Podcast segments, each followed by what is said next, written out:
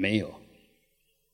但是心生则种种法生，你的心这么观想，慢慢的啊，就有那些东西会出现，啊，那不是靠外缘，所以不依外缘，不是缘起，但是没有离开你的心。那我们晓得一切法。分成有为法跟无为法，需要靠其他的就叫做有为法，不需要靠其他的就叫无为法。那呃，我们晓得现在啊，医学很清楚的证明，我们有一个所谓的神经中枢，有所谓的脑干。啊那我们也知道很多人会中风，啊，这些怎么来？其实我们晓得，啊，脊椎当然是我们很重要，它既支撑着你的身体，也传达脑的所有指令到全身各个地方。所以我们知道，若腰椎受伤，慢慢的两个脚就不听话了。啊颈椎受伤，两个手就不听话，所以知道其实全部都有一个中，就中枢，最重要的就好像我们说心经啊，经的心心要，那一样我们身体的中中间中枢神经是我们生命强弱顺不顺很重要的啊关键啊。虽然它到目前为止，其实已经可以从测电来证明它是存在的，但具体的走法其实还是不是很清楚。那么在密教里面，老早就啊讲得很清楚，我们全身有七万两千条脉啊，那。所以他讲的这么细，当然还是不是全部，只是主要的。那么再说回来，更重要的就是我们五个轮，每一个轮轮就是中心，跟轴一样啊。我们看过车轮，车轴就是它的中心，然后往这个地方往外扩散，先是四条。那四再各乘二就变成八，啊，八再各乘二，它就用分叉的方式，一一出去分叉成两条，那么各条又分叉两条，那就看成分叉几次，所以它一定是四的倍数，那心是最重要的，心有八条脉。那我们常常讲说八风吹不动，八说八卦，不要聊八卦啊，那个就道听途说。所以八其实它就是等于整个，我我们看了扩散开来，东西南北，东南西南，东北西北，就是八，就是就就是这种方式啊。那呃顶轮。是三十二，是八的四倍；喉轮是十六，是八的两倍；脊轮是八的八倍，六十四；密轮又是八的四倍，三十二。这是主要的，主要的脉哦，主要的脉。所以你这五个轮如果清净了，那自然跟它相关的从。从顶轮分出来就是你的思维，你的头不会头昏脑胀啊啊，思维清很清晰啊，就这样。啊，喉轮呢，哎，就不会出怪声音啊，不会讲话咳咳啊，不会就语气就会很顺畅，啊，这是语轮。啊，心轮当然就不会胡思乱想，不会有各种情绪。脊轮呢，那你的能量一定大。我们晓得，脊轮就是丹田，所以几轮如果畅通，你这个人身体一定很健康。那密轮呢，健康的时候，他就不会有男女的欲望，就不用轮回。我们为什么会轮回？就那边不清净啊，所以自然轮回。所以你要达到不轮回。精神上当然提升到一切不求不取，那肉体上呢，要一切打通，没有障碍。其实，呃，我们说那个精神如果很澄澈，神很饱满，精神很饱满，不会失云雨。一般会失云雨都是不饱满，呃，我们说瓶子里面有空隙，它就会就就就就就会向外向外对外在攀援，啊，然后当然就有各种欲望啊，这个是简单的说啊，所以我们不管它几条脉，重点是我们有没有掌握到中心，当中心都清净的时候。自然从这个地方放出去的就清净的讯息。如果中央是污染源，是不好的东西，放出去的通通是污染啊，就是这个简单的道理。因为中央是制造各种能量、各种现象、升起各种现象的的的的工厂。那我们昨天也讲过，我们全身有五种最重要的气。那上行气呢？当然管的就是上半部。上行气不是往上走的气哦，不是哦，就上半部的气，在上半部运行的气叫做上行气，在下半部运行的气就胃啦、啊肠胃啦这些哈，啊这就下行气啊。那平住气呢，是维持我们身体随时能够很平稳。有时候我们会，呃，卡别山也宅，那就平住气出了问题。然后另外一个变形器，就把所有的信息传输到各个啊末梢神经，啊，现用现代话来讲，就是说它这个气可以通到全身每一个尖端，每一个地方叫变形器。那中央跟我们。生命、会命息息相关的，就叫命根气。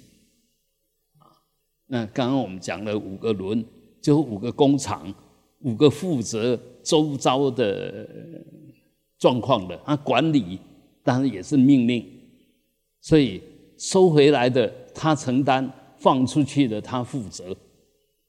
那我们晓得，每一个轮各司其职。但是这五个轮就好像我们的眼耳鼻舌身一样，他做不了主。他在那个范围里面他是主，但是整个他不是自己能够决定什么，还是中央那个主人那跟真正的我，你带来的业力啊，你属于脑部分呃不太好，那么顶轮大概就有状况。有些人神经病啊。妄想多了啊，做什么事情犹豫不决了，这个其实都是与生俱来的，不是不能改，但是要费一点点力气。你要改变这种业力，那要用法力、用道力，转业成道，用道化化业。所以我们为什么要修行？为什么要学佛？就希望能够掌握到正法，能够对治所有我们不好的业，啊，能够找到正法，能够成就我们所有好的业。好的业就是福德之粮跟智慧之粮，啊，所以学佛就是这么一回事。嗯，它它是很全面的，不是很很偏狭的，是很广阔、很圆满的，不是指定性的、狭隘性的，那个都不圆满。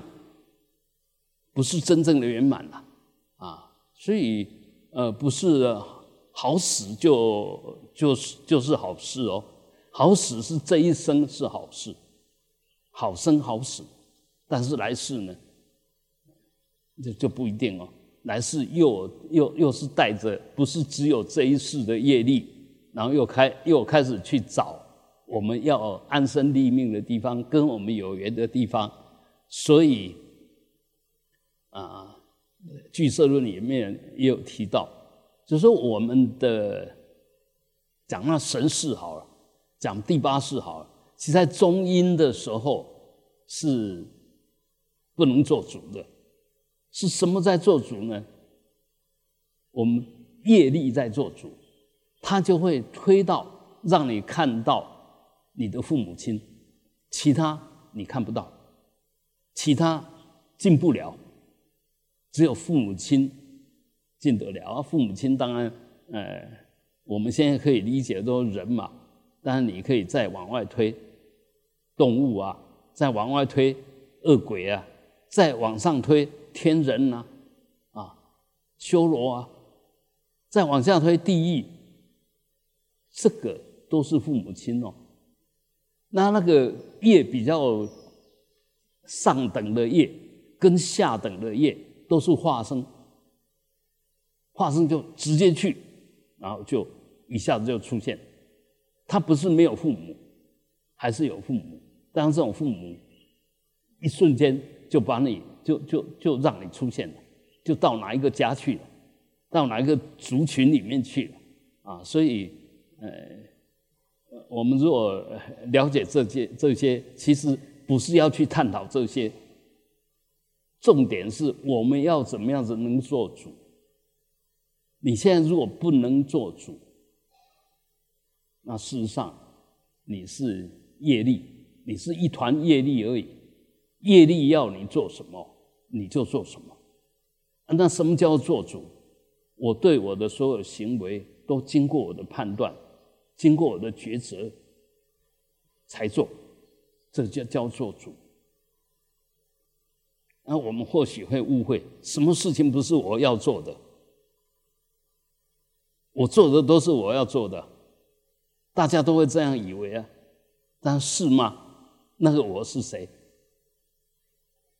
是能做能够做主的我，还是莫名其妙就下决定，坚持一定要怎么样的我？所以现在的我，我们的我，都是《解生密经》里面所说的，或者《唯识》里面所说的，叫遍计我执。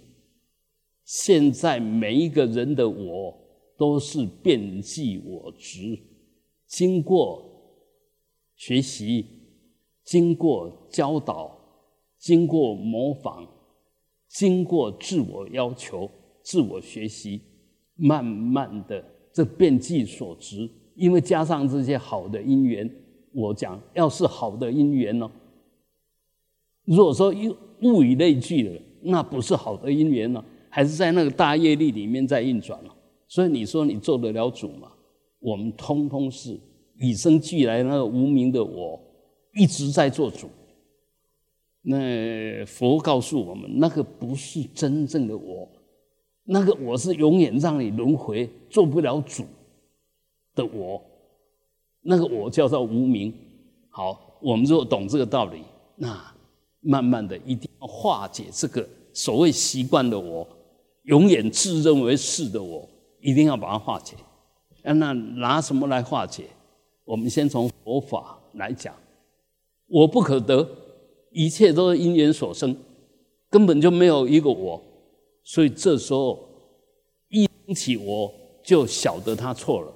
好，升起我错了，放下就是转，每一次放下就是转，久而久之，这个起来马上被真理、被佛法就转掉了，一升起就转掉了。那那个业力习气当然就越来越弱。那这份很很稳定的觉照力，很稳定的确信一切缘起性空无我无常，这个确定以后，这份我们说本来真正的自信，它就会越来越稳定，越来越强，因为没有再被干扰，没有再被遮蔽。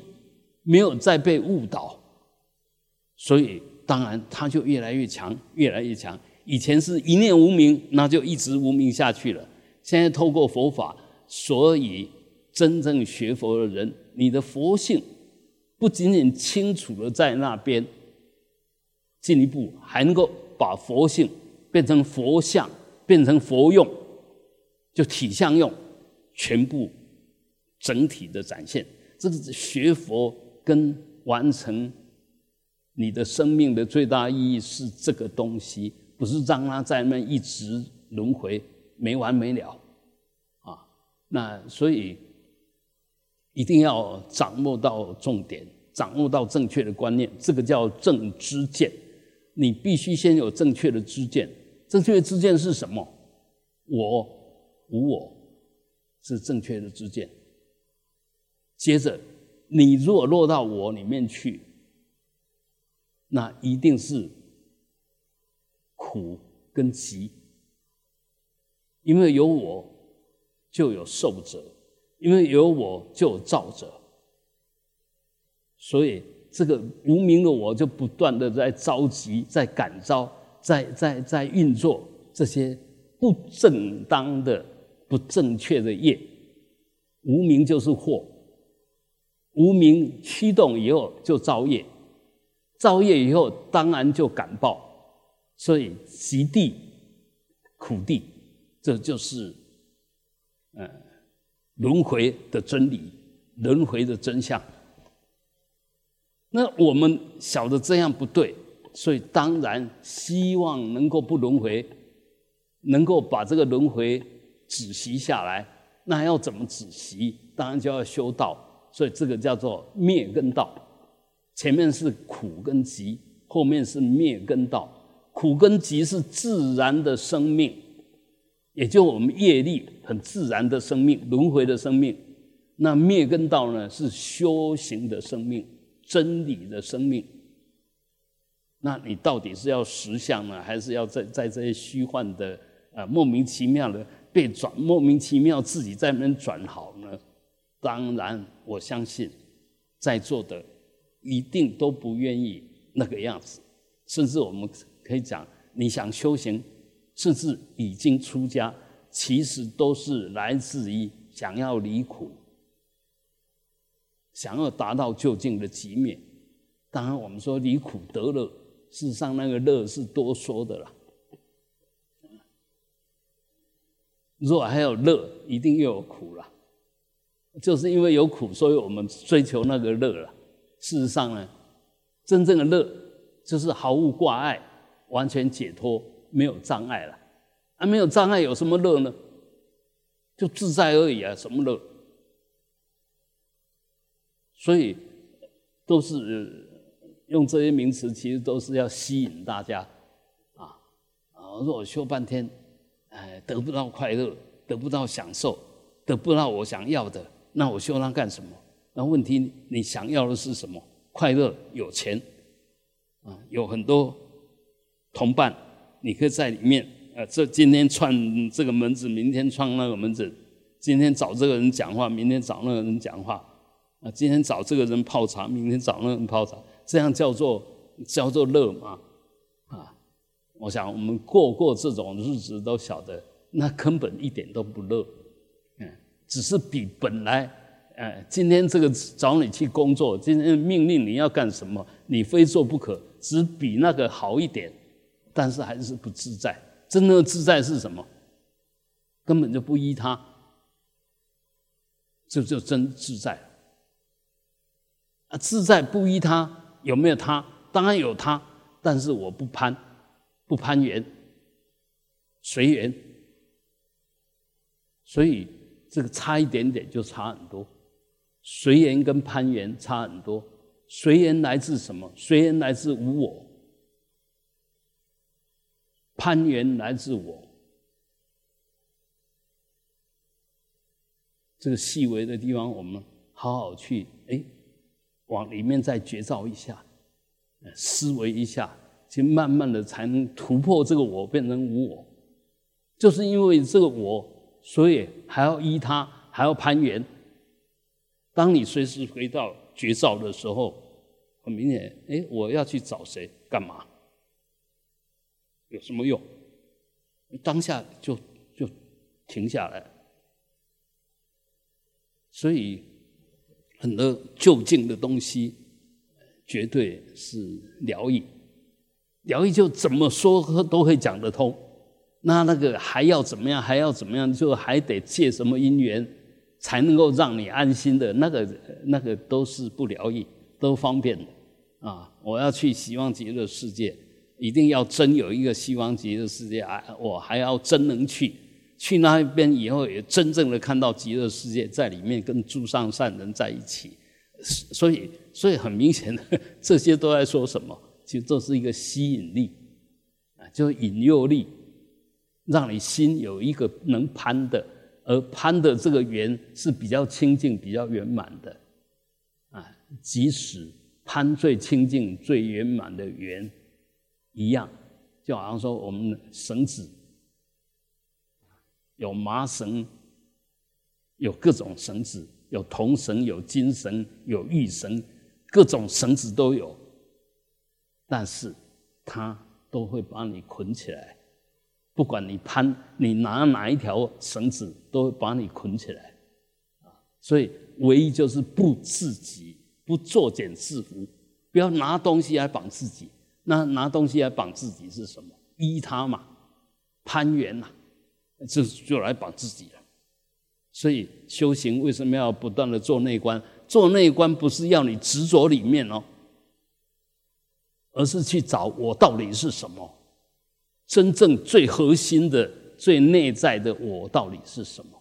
我们外表也都都是我，但是都是我所。你要一层一层的把它剥开，不要被它限制了，甚至不要服务他。啊，不要一天到晚啊，穿这个衣服好呢，还是穿那个衣服好？穿这双鞋子好呢，还是穿这双袜子好呢？莫名其妙，啊！但是我们大部分爱睡也。一定一定会在这边动脑筋呐，啊，那，那就是很明显的，你的心已经放在没有意义的事情上。那你为什么觉得那个很很有意义呢？因为你打扮的很靓丽，人家看到你后呃那个呃灿烂的笑容，欢迎的笑容，你就是要那个感觉，啊，你就是要那个感觉，所以不得不造这些业。所以这个其实都是一种一种贪，一种攀缘。那如果说我们晓得，哎，呃，衣服就是蔽体啊，鞋子就是因为呃地上啊可能很多尖的东西会伤到我们，所以就穿个拖鞋，穿个什么啊？呃，但是为了要庄严，为了要好看，那就越规定越多，要穿什么要穿什么，是莫名其妙。但是我们哦又守规矩了，又一大堆东西非这样做不可了啊！说这个叫戒律，那请问戒律是要你解脱的，还是要你痛苦的？你说戒律让你痛苦，那叫戒律吗？啊！所以很多当当然我这样讲不要听错，我们为什么痛苦？因为跟我们的习气不一样，所以刚开始戒律，一定是会让你有点绑手绑脚的感觉，啊，做什么都不太顺，会有苦的感觉，被束缚的感觉。但是那个痛苦的感觉、束缚的感觉是哪里升起的？是你的业力习气升起的。不是戒律升起的，这个一定要搞清楚啊！所以错在我不是那个戒律，那真正的戒律一定是让你的身口意的行为越来越离开恶，越来越清净，越来越解脱，越来越自在。戒的精神一定是这个道理：止恶修善啊，一个是止戒，一个是作戒。所以，呃，这个才是戒律。但是后来我们很多延伸出来的那些，都不能称为戒，只能称为哎，这是我们团体的规定，规定我们互相之间遵守的规矩。那个跟戒完全无关。学佛一定要懂这些，你才会晓得哦，什么是重要，什么是不重要的啊？那什么是可以弃诸弃之如敝履，像一只破了的鞋子，臭的鞋子，把它丢了吧啊！所以很多呃东西，我们也要这样呢，才能够慢慢挣脱我们的业业障，挣脱我们的习气啊。好，那刚刚我们说呃静坐，因为昨天啊就有两个人问我，哎怎么样子，呃观想啊，嗯听的不是很清楚。那刚开始学习都一定是这个样子，好像听清楚了，但没有一直操作。所以慢慢又忘了，哎，怎么弄啊？就又不晓得。好，我们刚刚也简单的说了，就五个轮，顶轮就是我们上面这个凹下去的地方，你一摸就比较有感觉的地方，啊，那个喉轮呢，就是我们凹下去的地方，这个阿姆棍呐，拉不了一康，呀，那个叫喉轮。那心轮就是我们心窝进去的地方，脊轮呢？是脊下有一条线啊，不是脊啊，不是脊，脊下差不多四指的地方，我简略拉不来说在那个进去叫做脊轮啊，几下，这个拉拉拉不来说来那个进叫脊轮，那密轮很简单，密轮就是我们的大小便的那个那个就是呃就是密轮，所以也就在我们。身体的最下方，所以这五个轮都是在你的中线上，但是我们现在看起来都只能看到表面，所以我们要把它引到里面去。只有顶轮，顶轮在中间，顶轮在中间啊，那心轮呢也在中间，但是我们只能摸到外面，不能摸到里面，所以要观想。为什么要观想？就是这个道理，就就我们看得到的经验不是这个样子，但是很明显的，你把这个顶轮跟密轮，密轮也是很明显的，一摸就有，密轮我们也知道，啊，一摸就有，所以你把这两个确定的点，把它贯穿起来，就是你的中脉，啊，这这个要领先掌握到。上面的中央跟下面的中央拉起来，就是你身体的中央，啊，所以为什么我们静坐的时候头不能太低？你你你已经让你的中脉不起作用了。头为什么不能太高？不能仰后仰，也是把你的中脉给弄弯曲了。所以，若做得好的人，掌握到要领，他越做精神越好。越做越放松，越做越端正，越做越稳定，那才能从做，然后慢慢的心越来越清楚，身体越来越稳定，定跟会双印，心了了分明，身体如如不动，是定慧双运。所以为什么要按照这个要领来做？这叫譬如七支，譬如遮那佛。的静坐法七个要领，叫譬如七支静坐法，七支静坐法就七个要领的静坐法啊。所以，呃，当然我们很多人都会静坐，但是你是你问他怎么做，他也莫名其妙。所以会做的不会做的，一看就知道，不是你学佛就会做，不是你到寺庙里面就会做，因为你的老和尚如果不懂静坐。他没有办法教你，那一代一代就这样下来，就好像我们持咒一样，明明念错了，哎，这是我师父教的，啊，我师父又是我师父教的，啊其中只要有一个错，下面通通错，啊，所以这个这个错的很自然，不是很离谱，错的很自然。既然错了这么自然，你难道还要坚持吗？当然要改。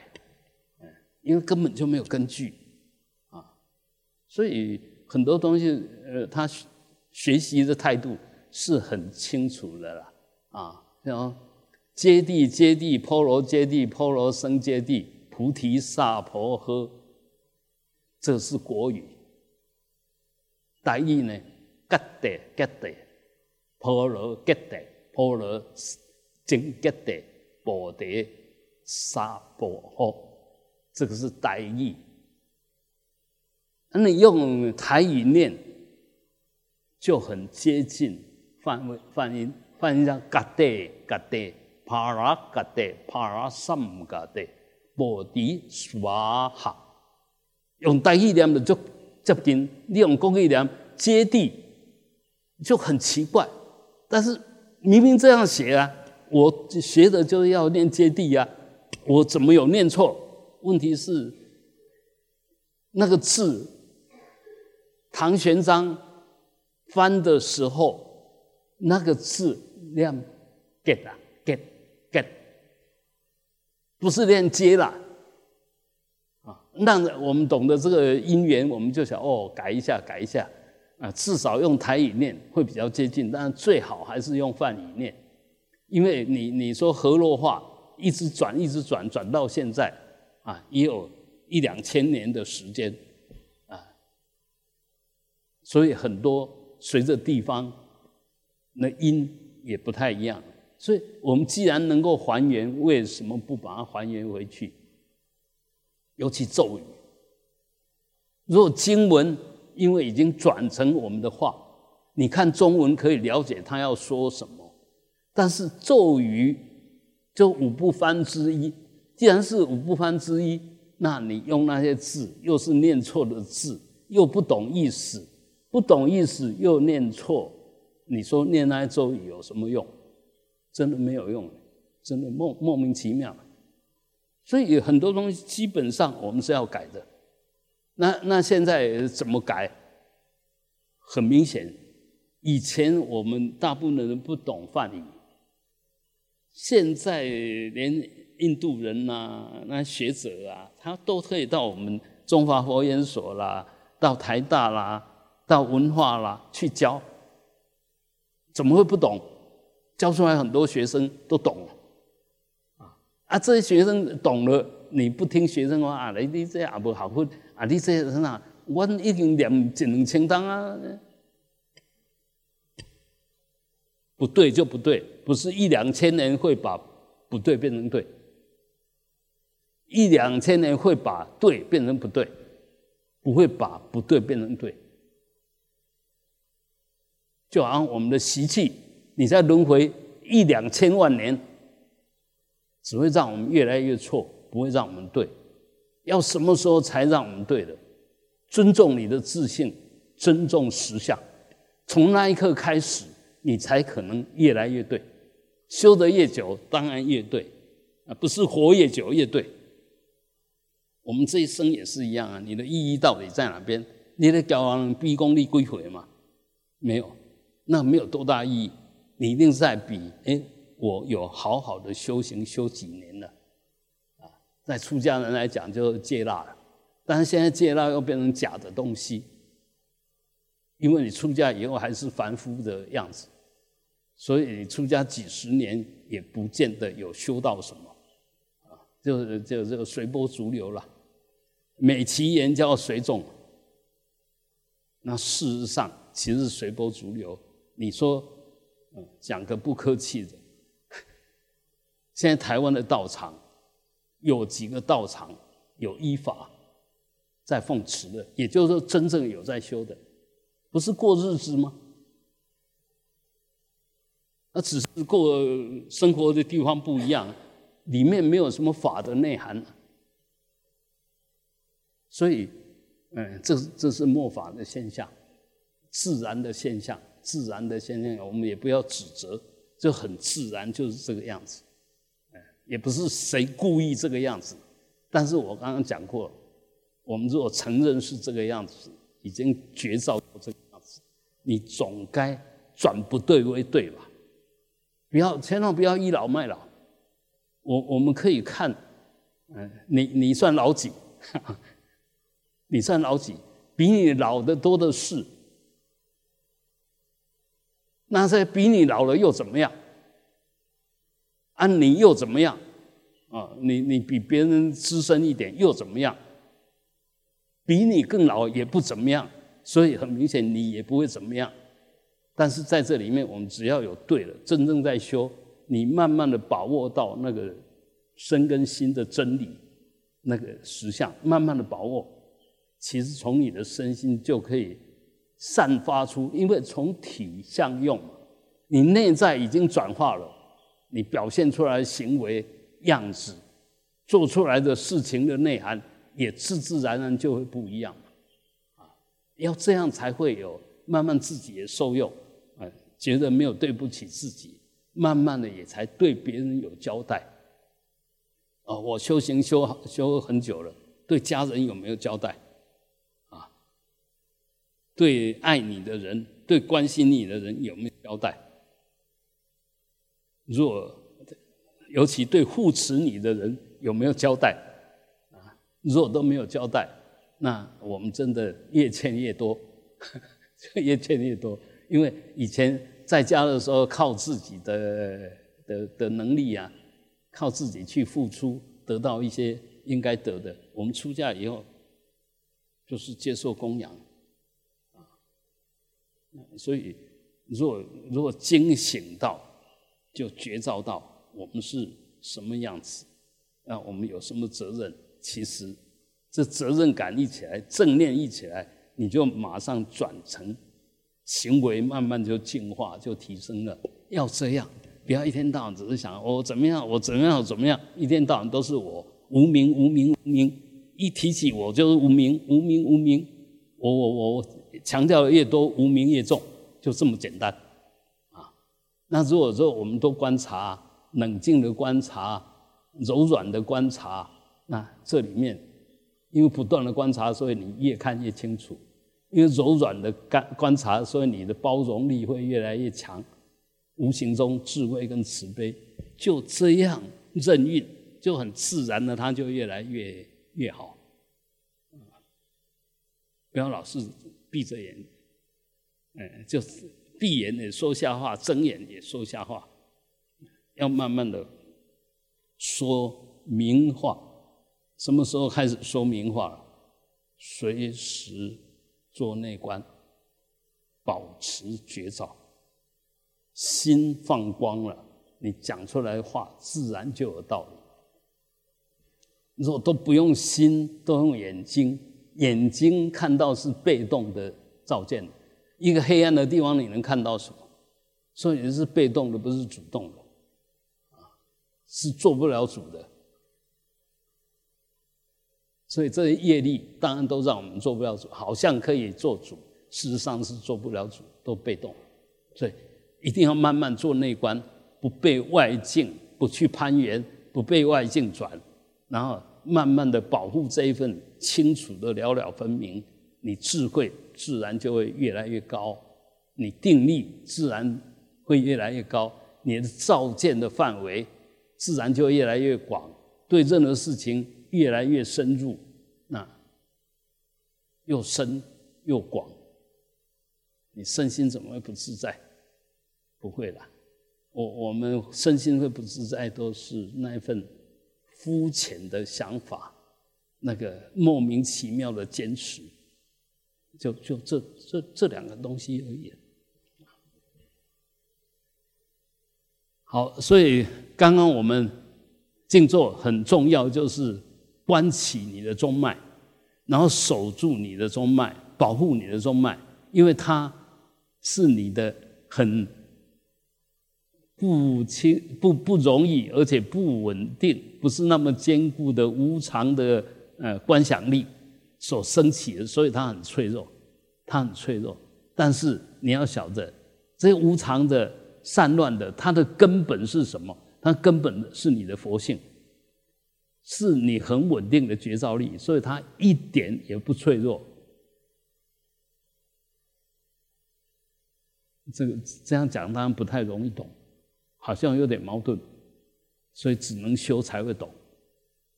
好，那周末怎么升起？我那一天也说过，你坐端正了以后，然后立卡撑，啊，就是提纲，把那个点。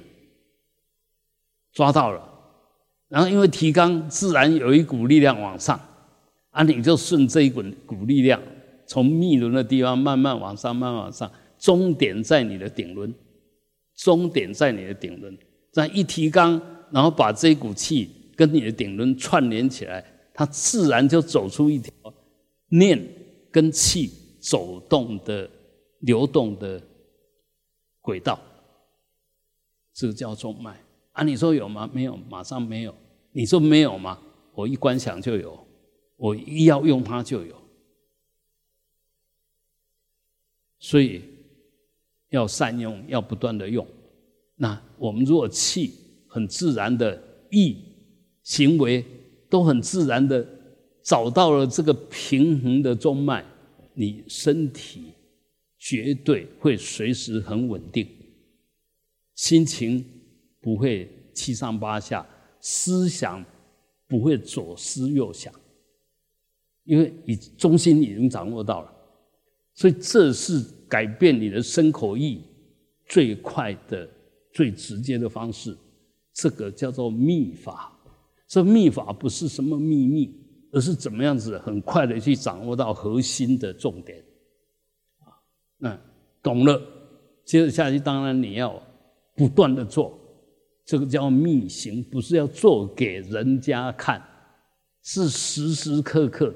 做给自己看，自己知道我在做，啊，这个叫秘行，就默默的、绵绵密密的下功夫，叫密心。所以这个密都不是什么秘密，不是，就是很核心，往内，往重点，啊，那如果能这样子，你久而久之，你就可以自受用，就发觉哎。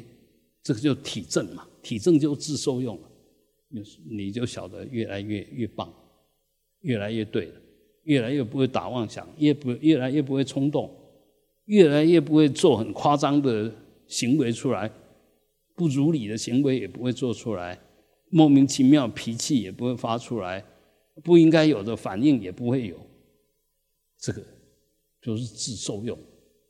那因为我们自受用了，所以你不会干扰别人。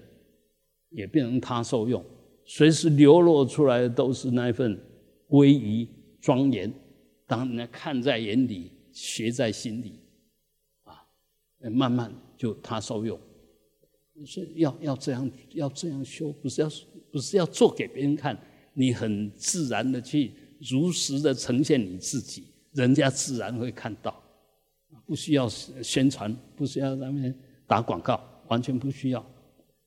嗯，所以修行你就越来越轻松，越来越不造作，呃，既不会去管别人，也不会怕别人来管，啊，你你要怎么看我是你的事，啊，我，呃，我我只要好好看着我自己就好，啊，就这样子，啊，啊，所以我们还是哎，你不但有空啊，就试看看，有空就做端正，啊，做端正一下，哎，体验一下，掌握一下。我的中脉在哪里？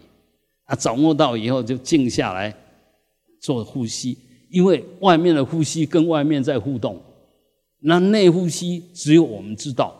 所以我为什么说，哎，你在做呼吸的时候不刚开始，当然内外都去关照，等稳定下来以后，我们只管内在，不管外在。吸就从从密轮到顶轮，呼就从从顶轮到。密轮出去进来，我不管，我只管我体内的心气合一啊，心息相依，我只管这个。那当然，久而久之就又稳定，那又清楚，又有力量。你你慢慢绝对不会打瞌睡，真正掌握到要领，越做。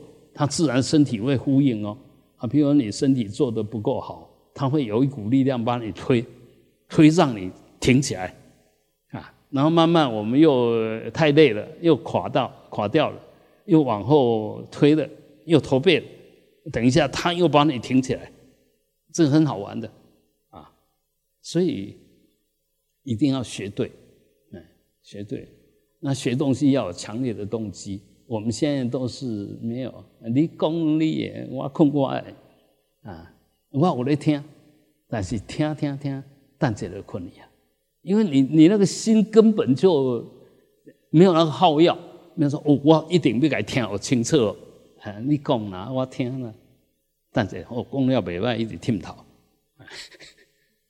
嗯，对，就是这个样子啊。那那如果真的在听的，每一句话都听清清楚楚，每一句话都马上对应到我们的身身心了，这才是善学啊！要学东西要一定要很用心。那事实上，我们现在已经养成不用心的习惯，所以做不了主。我很想听，但听一下，等一下就打打瞌睡。那我们就知道我们的习气业障还很重，一定要要起惭惭愧心。不要还是依然故我啊！你说你的，我我我做我的，交代的过去就好。如果这样的话，那其实嗯进步会很慢修半天还是老样子。嗯啊哼。